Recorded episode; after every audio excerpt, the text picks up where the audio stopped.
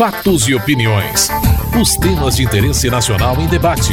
A polêmica, a reação e as propostas dos deputados. Apresentação: Antônio Carlos Silva. Polêmica e tumulto na sessão da Câmara para debater os 50 anos da ditadura militar.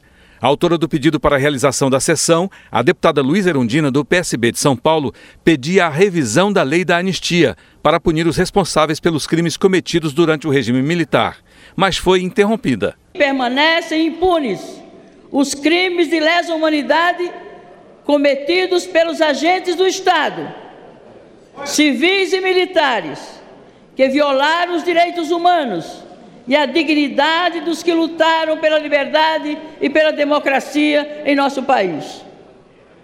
É preciso, pois, senhor presidente, colegas parlamentares, membros da mesa, companheiros e companheiras do plenário, telespectadores, internautas. É preciso, pois, virar a página desse vergonhoso capítulo da história brasileira, com a urgente aprovação pelo Congresso Nacional do projeto de lei 573 de 2011, que aguarda votação na Comissão de Constituição, Justiça e Cidadania desta Casa. Referido projeto de lei propõe a reinterpretação do parágrafo 1 artigo 1 da Lei da Anistia, sobre os chamados crimes conexos, sem o que não se promoverá a justiça de transição e, consequentemente, o processo de redemocratização permanecerá inacabado. Pouco adiantarão atos de repúdio ao golpe militar de 64 se não vierem acompanhados de ações concretas no sentido de fazer justiça às vítimas da ditadura.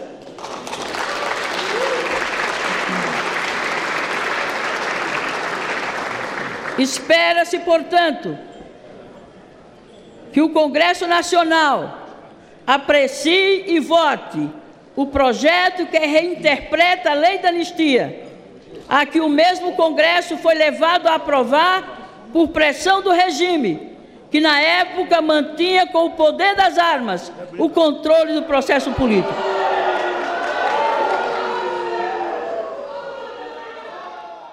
O deputado Amirlando do PMDB de Rondônia presidia a sessão e tentava acalmar os ânimos. Eu peço que as manifestações cessem. Peço silêncio. Peço silêncio ao plenário. E peço que a.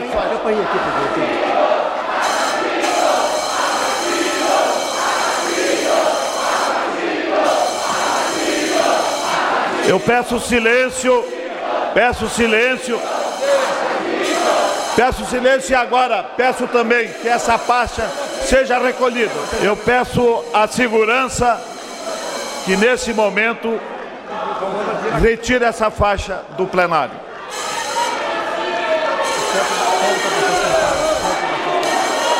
Suspenda a sessão? Peço também que todos baixem os cartazes. Assassino! Eu peço silêncio e a ordem nessa casa. Entendo que agora a faixa já foi exposta e que seja recolhida. E determino à Polícia Legislativa que proceda assim de acordo com a determinação da mesa. E peço também que os cartazes sejam baixados.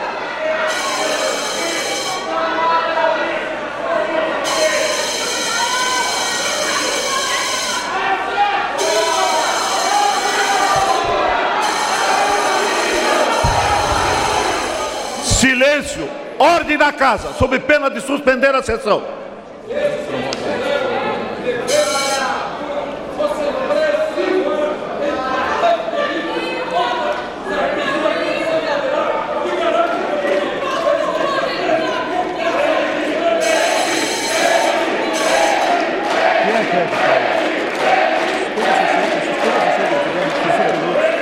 Suspendo a sessão por cinco minutos.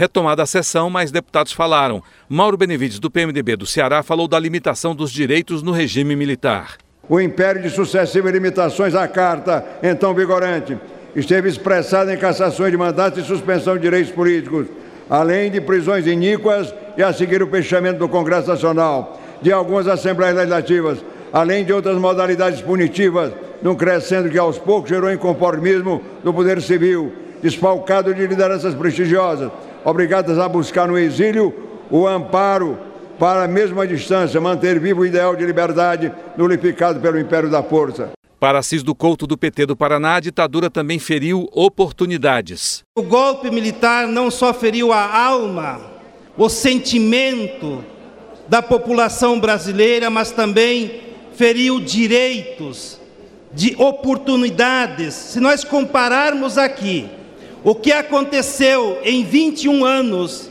de ditadura e nos últimos 12 anos de governo, mais democrático e popular, e poderíamos pegar uma fase de transição também no meio, governo social-democrata, que podemos chamar assim, nós vemos grandes diferenças. Sabe por que o povo não foi à marcha da família pela liberdade há duas semanas atrás? Porque o povo, as famílias hoje têm renda, as famílias hoje têm moradia, as famílias hoje têm oportunidade dos filhos estudarem. Nós temos e podemos comparar aqui o que ocorreu na economia, na dívida externa, nos direitos dos trabalhadores e na evolução e na, na, na, no IDH da nossa população em 20 anos, em 21 anos, um completo desastre.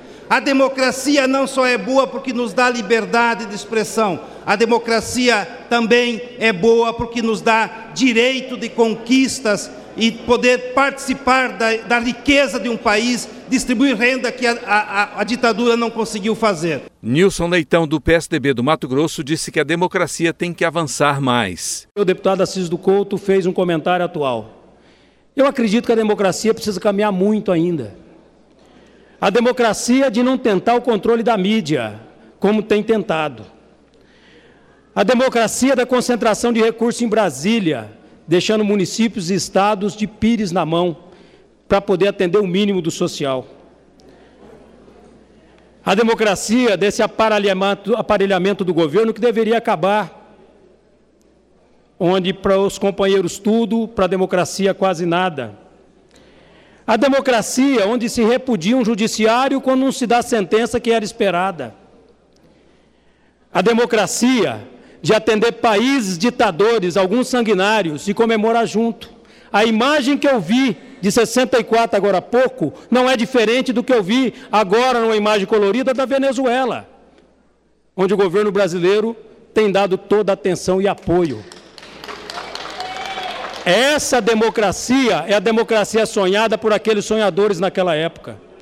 A democracia de que não se apoia a ditadura. Se não queremos para nós, não desejamos e apoiamos os outros. O clima de tensão aumentou quando o deputado Jair Bolsonaro, do PP do Rio de Janeiro, foi à tribuna para defender o período da ditadura.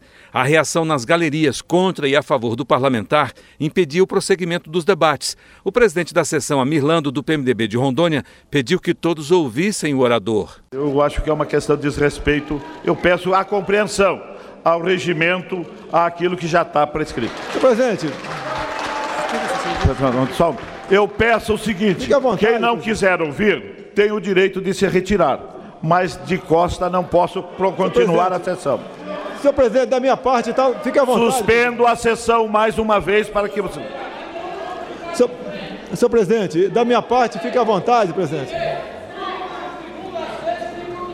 Onde é que, onde é que, onde é que? Onde é que suspende? Deixa. Deixa rolar. Eles vão ouvir, eles vão ouvir. Eles não podem deixar de me ouvir, presidente, pode ficar de costas. O que interessa é que vão ouvir umas verdades. Vão ser torturados com algumas verdades aqui. Vão ser torturados com verdades. Deixem-nos de costas, presidente, por favor. Houve tensão entre um pequeno grupo de manifestantes que apoiava a ação dos militares e parlamentares que protestavam. Sem condições de continuar os debates, o deputado Amirlando encerrou a sessão. Vários deputados ficaram impedidos de debater o assunto. A democracia é muito mais do que o protesto. A democracia é, sobretudo, aquilo que eu falei, o diálogo. As partes têm que ouvir as outras. Se não quiserem ouvir, que se retire. Se não tem, se não tem solução, eu agora encerro a presente sessão. Está encerrado. À tarde, em outra sessão, deputados retomaram o tema A líder do PCdoB, Jandira Fegali, do Rio de Janeiro, pediu a abertura dos arquivos do Estado para todos saberem o que aconteceu. É necessário que o Estado brasileiro abra os seus arquivos. É uma exigência da sociedade brasileira que esses arquivos sejam abertos, para que todos nós, inclusive das gerações atuais e futuras, conheçam a história verdadeira do Brasil. A Comissão da Verdade, a Comissão da Anistia, tem prestado um grande serviço ao Brasil mas muitos desafios estão para ser, serem superados para que de fato possamos dizer que conhecemos a democracia, que conhecemos a história real do Brasil. Queremos a memória e a verdade, instrumentos fundamentais para que se faça justiça e aqueles que torturaram e assassinaram sejam punidos. Senhor presidente, as nossas homenagens a todos aqueles homens e mulheres de todas as idades que resistiram, aos guerrilheiros do Araguaia, a todos aqueles que, com arma ou sem arma, resistiram ao, ao terrorismo de Estado que aqui prevaleceu durante 21 anos. Em nome da bancada do PCdoB, informo que entramos com um projeto de resolução na medida em que a vacância do João Goulart foi anulada, que o seu mandato foi devolvido, nós entramos com o projeto de resolução para anular todos os mandatos ilegítimos dos militares que vieram depois. O líder do PT, Vicentinho de São Paulo, homenageou os que morreram pela democracia. Queria aqui, senhor presidente, ocupar esta tribuna para falar de trevas e de luz, de morte e de vida, de autoritarismo e de liberdade. Faço isso tomado pela mais profunda emoção, pois o tema que vou tratar não pode ser expresso de maneira formal o assunto requer calor, produção de luz suficiente para iluminar as trevas antidemocráticas que se abateram sobre o período recente da história brasileira. Refiro-me ao execrável golpe civil-militar perpetrado há 50 anos atrás. Quero aqui desenterrar simbolicamente os mortos que deram sua vida pela democracia brasileira há cinco décadas Ressuscitem, ó Rubens Paiva. Ressuscitem Lamarcas. Ressuscitem Marigelas. Freititos. Herzogues. Manuéis Filhos e outros mártires da liberdade e da democracia. Revivam os seus ideais de liberdade e democracia pelos quais vocês morreram por todos nós. E no lugar desses heróis, quero sepultar definitivamente os horrores pelos quais esses brasileiros ilustres e a sociedade brasileira passaram. Nessa tumba, quero também deixar a sete palmos toda forma arbitrária e violenta de tomada de poder. Cabem ainda nesta vala virtual todas as formas de intolerância, de mesquinhez e de vassalagem a interesses que não os do povo brasileiro por fim, quero que sejam ali soterradas toda e qualquer tentativa de revogar a ordem constitucional, legalmente e legitimamente constituídas a partir da soberania popular. O líder do PSOL, Ivan Valente, de São Paulo, pede às Forças Armadas que reconheçam o que aconteceu. As barbaridades praticadas pelo regime de 64 têm que ser hoje colocadas do seguinte ponto de vista: uma instituição militar participou diretamente do poder, aliado à grande mídia, aliado aos setores empresariais e aliado ao imperialismo norte-americano, como está fartamente documentado. Inclusive, Empresários financiavam a tortura, no caso da OBAN. Os Estados Unidos estavam com a sétima frota aqui na porta. E nós queremos dizer o seguinte: no dia de hoje, meio século depois, a instituição Forças Armadas deveria vir a público pedir perdão ao povo brasileiro por tudo que aconteceu com a infâmia de 1964. Mas eles continuam com silêncio ensurdecedor. A mensagem que nós queremos dizer a todos os oficiais e praças das Forças Armadas Brasileiras. Não tem que carregar o fardo daqueles que sujaram a farda com sangue dos libertários brasileiros. Não precisam. As Forças Armadas precisam reconhecer que havia centros de tortura, precisam punir os torturadores. É por isso que precisa se rever a lei da anistia. E essa casa tem a obrigação de fazê-lo e fazê-lo rapidamente, para que nós possamos virar uma página dessa história, não por revanche, não por vingança, mas por um processo pedagógico, como fizeram Uruguai, Chile, Argentina e África do Sul. O líder do PPS, Rubens Bueno, do Paraná, afirmou que a luta do povo pela democracia prossegue. O golpe de 31 de março de 64 encontrou uma correlação de forças políticas desfavoráveis ao sentido democrático de convivência social. A rigor, defendia-se um golpe de cada lado e a sociedade, com isso, foi apanhada no pé de apoio. Os que se proclamaram vitoriosos, os mesmos frustrados com a com a movimentação decorrente da renúncia janista. Perceberam que havia necessidade de se valer de todos os meios. O terror é o que podemos destacar, antes de mais nada, para impedir o reagrupamento das forças populares. Aqui e agora, no entanto, não estamos colocando um ponto final nessa luta. Ao contrário, a história é entendida como processo. É aquele rio de aspirações humanas que jamais cessa de correr jamais encontra seu mar definitivo. Manejam os remos, dispõem as velas, aqueles que no meio do povo expressam sua vontade mais fielmente. E não estamos tentando reescrever a história. Isso jamais ocorreu. Demais, o processo é levado adiante pelo povo. E o povo não escreve, nem reescreve a história. O povo faz a história. Você está ouvindo Fatos e Opiniões. As denúncias de propina envolvendo funcionários da Petrobras na compra da refinaria de petróleo em Pasadena, nos Estados Unidos, em 2006, custando aos cofres públicos mais de um bilhão de dólares, voltou a ser tema de debate. A oposição insiste na CPI para investigar a denúncia. Para José Stedley, do PSB do Rio Grande do Sul, a Câmara não pode abrir mão de investigar. Se nós não assinarmos a CPI da Petrobras, não tivéssemos assinados, nós estaríamos abrindo mão de um direito, de uma obrigação como legislador de fiscalizar todos os gastos e recursos públicos. Senhores e senhoras deputados, a própria presidenta do país reconheceu que não estava suficientemente informada da negociação.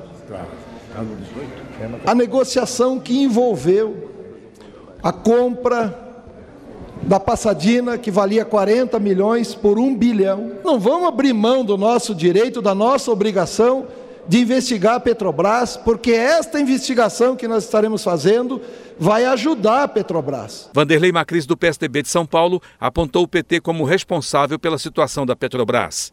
Petrobras, a partir de agora, com seus preços de combustíveis represados também, mostra sua face oculta, a sua face desastrosa da gestão, a sua face mais dramática, que, que dá aos pequenos poupadores, aqueles que compraram ações da Petrobras, que acreditaram naquele Brasil grande que foi vendido ao país, caindo por terra, mostrando a sua face negra essa Petrobras que foi usada, vilipendiada por um partido político chamado PT, mostrando carimbo na testa ao longo desses anos todos, com excesso de propaganda da Petrobras, e que vê, se vê agora na lama, que se vê agora diante de uma gestão desastrosa, como foi conduzida pela presidente Dilma nos últimos anos. O líder do PT, Vicentinho de São Paulo, pediu também investigação do trem salão. Indago como é que os nossos deputados, sobretudo que foram governo antes, que queriam privatizar a Petrobras e que quase cederam aos interesses econômicos, agora fazem uma defesa bela, hilária, parecendo que o povo é bobo, parecendo que o povo não sabe da história desta empresa. A CPI, se acontecer, vamos participar porque nós queremos a verdade, em qualquer circunstância. Mas nós também queremos a verdade da Alstom no estado, no estado de São Paulo, do chamado trem salão e outras verdades que precisam acontecer nesta casa. E por isso que a recuada lá no Senado para a CPI própria aconteceu. Nós vamos discutir claramente essas questões, porque a nós interessa a verdade. Agora, quanto diz um, um, nazista que quem repete, repete, repete uma mentira, ela se transforma em verdade. Então nós temos que ficar sempre defendendo. Primeiro, a verdade. Se alguém errou, porque agora não tem acusação de quem errou, de quem cometeu algum crime ou foi corrupto, será terá que pagar. Mas se não aconteceu, nós queremos todas as verdades. Você está ouvindo Fatos e Opiniões. Muito debate e obstrução das oposições na votação da medida provisória que faz mudanças na legislação tributária.